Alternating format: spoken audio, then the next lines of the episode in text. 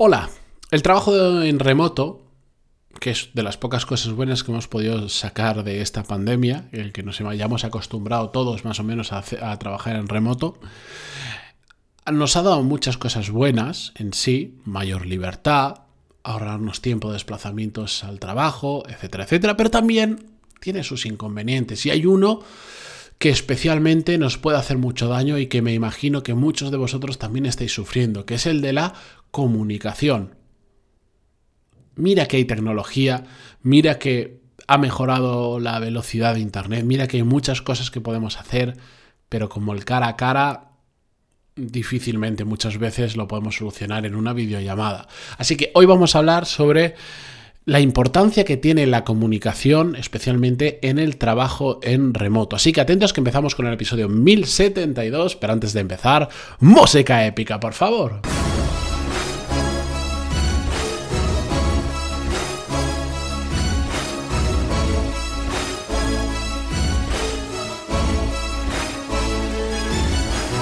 Muy buenos días a todos, bienvenidos. Yo soy Matías Pantalón y esto es Desarrollo Profesional, el podcast donde hablamos sobre todas las técnicas, habilidades, estrategias y trucos necesarios para mejorar cada día en nuestro trabajo.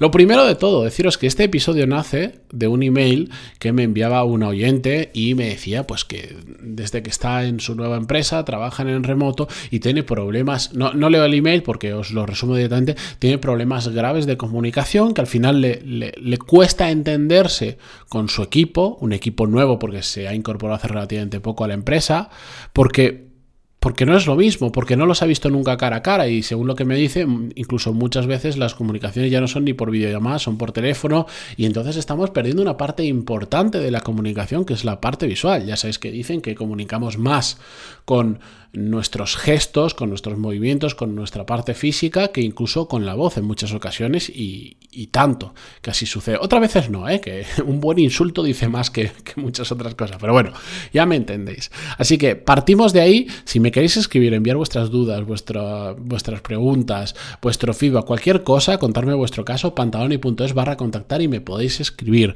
Y antes de continuar con el episodio, recordaros, están abiertas las plazas ya de forma pública para mi programa Core Skills desde hoy mismo. Los que estabais en lista de espera ya habéis recibido un email, ya os he escrito a muchos de vosotros, incluso hasta por WhatsApp, diciendo, oye, ya están abiertos, ya os habéis ido apuntando, eh, agradecido por ello, pero ahora todos los que estáis interesados y no estáis en la lista de espera, ya veréis que si entráis en Core Skills ya está habilitado la manera de, eh, de comprar y de acceder al curso. Una duda que me habéis enviado muchos de vosotros, mm, que curiosamente me lo habéis enviado en esta edición, en otras ediciones anteriores no me lo ha preguntado tanta gente y para la siguiente pues lo cambiaré y lo explicaré mejor en la página web, es que en el momento en que compráis tenéis acceso al curso. No empezamos dentro de unos días, dentro de unos meses. Eso solo lo hice en la primera edición para empezar todos juntos, pero al final me di cuenta que no tenía sentido y que la gente compraba y quería pues empezar a hacer los cursos ya. Así que en el mismo instante que compráis, se desbloquean los primeros módulos,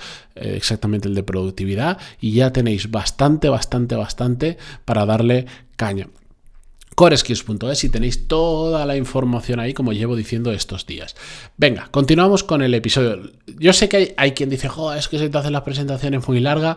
No pasa absolutamente nada. Podéis saltar los primeros minutos si queréis y si no, pues tenéis 1071 episodios anteriores que escuchar. La gran mayoría de ellos donde no anuncio absolutamente nada, pero también me tenéis que permitir que para cuatro o cinco veces al año como mucho que hago una edición de Coreskills, pues lo cuente por aquí. La cuestión la importancia de la comunicación en el trabajo en remoto. En general, todas las empresas, ya lo sabemos y creo que estaremos todos de acuerdo, en todas las empresas no se salva ni una, hay problemas de comunicación. Siempre, siempre, siempre, siempre. Si preguntáis a alguien y decís cuáles son los tres principales problemas que tiene vuestra empresa, casi todo el mundo, uno de ellos os va a decir que es la comunicación. Y este es un mal común. Lo que pasa es que se agrava con el trabajo en remoto. Por eso, si queréis, yo os voy a compartir directamente qué es lo que yo hago con mi equipo. Yo trabajo con unas 15 personas, o sea, bajo, mm, perdón, En mi equipo hay 15 personas, trabajo dentro de la empresa en la que estoy, de Power MBA, seremos unas 160, 170 ahora mismo, pero voy a centrarme solo en la comunicación, digamos, de, de mí hacia mi equipo, no de mí hacia otros equipos, hacia otros departamentos, etcétera, etcétera, porque eso ya pues tiene determinados matices. Vamos a centrarnos aquí, pero que yo creo que al final nos vamos a llevar lo importante. Nosotros tenemos la posibilidad de trabajar en remoto, o de trabajar en una oficina en Madrid. La realidad es que yo os diría que soy la única persona del equipo que de forma habitual, prácticamente a diario, estoy en la oficina y el resto trabaja, os diría, 90% en remoto, 10% mm, en la oficina. Entonces, eso hace que prácticamente todas las comunicaciones se den en remoto y no en persona.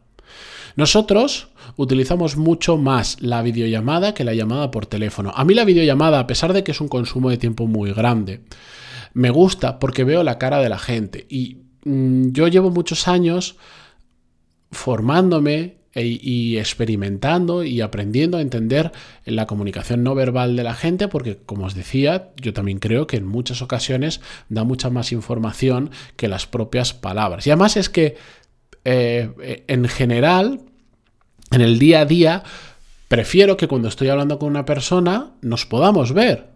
No solo por verle yo a esa persona, sino que también me pueda ver a mí. Creo que hace que no se pierda tanto el contacto humano entre las personas, a pesar de que no es como el contacto físico, el verle la cara a la gente de tu equipo, el ver si tiene un mal día o, tiene un buen día, el, saber que está ahí, el saber que tiene una cara, el saber que es una persona que igual se ha despertado de la siesta o que no es, o que está fresca, ver que hay alguien al otro lado, a mí me gusta mucho más que hablar por teléfono. Evidentemente también utilizamos el teléfono y muchas veces hablamos por teléfono y yo soy de los que pues cuando tengo que llamar por teléfono siempre aprovecho pues viajes, por ejemplo, de ir o volver a la oficina en el coche con hermanos libres y llamo por teléfono, ahí no voy a hacer una videollamada, pero en general siempre prefiero hacerlo en videollamada por eso, por ver que hay una persona detrás, no solo un, una voz o un audio. ¿De acuerdo? Después hay, cuando son temas importantes, siempre intento, siempre que sea lo posible, que lo que vayamos a hablar se haga de forma física. Si es posible, si, mm, si, cada uno estuviera en un país diferente, pues esta opción estaría descartada, pero en una gran mayoría, casi todo el equipo vivimos en la misma ciudad, en Madrid, os diría que, no sé, el 70% del equipo vive en la misma ciudad, entonces siempre que puedo, y es una cosa realmente importante, convoco reunión presencial. Y otras veces también convoco reunión presencial, aunque no sea tan importante, para que mm, la gente del equipo no pierda esa relación con otros compañeros, porque yo ahí soy la pieza que une a todos, porque yo llevo el equipo y yo tengo contacto prácticamente a diario con absolutamente todo el equipo, pero entre ellos, que trabajan en proyectos diferentes en muchas ocasiones, si no hago sesiones presenciales, en muchas ocasiones puede haber gente del equipo que durante varios meses ni siquiera tiene que hablar con otro del equipo, porque no lo necesita por estar en proyectos muy diferentes que no hay un punto de unión.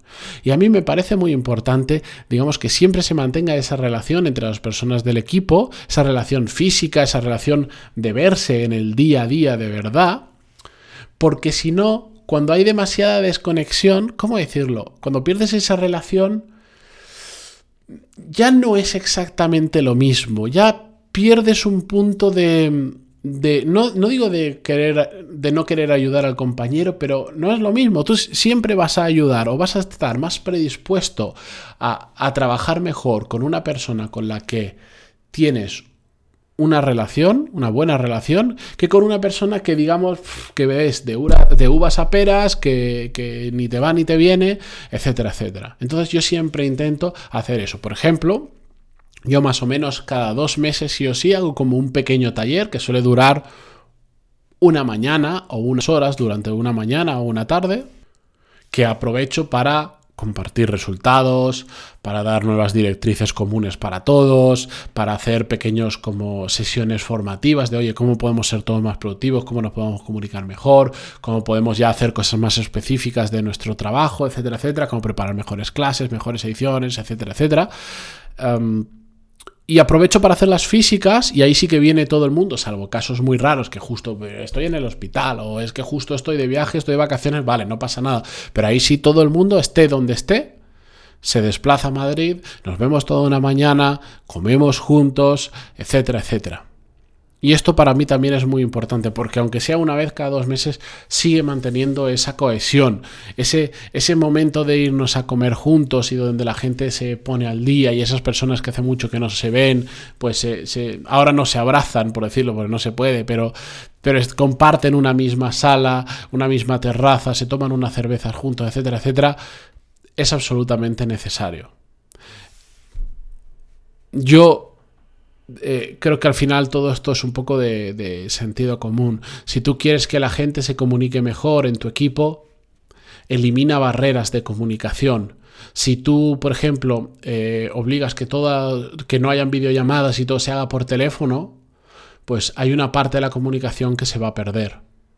Si cuando hacéis una videollamada no pasa nada que la gente esté sin la cámara, hay una parte de la comunicación que se va a perder. Yo nunca le voy a obligar a nadie a que se conecte la webcam, pero sí que es cierto que por lo menos con el equipo en el que yo trabajo, todos estamos acostumbrados a que las videollamadas ponemos la webcam porque nos queremos ver unos a otros.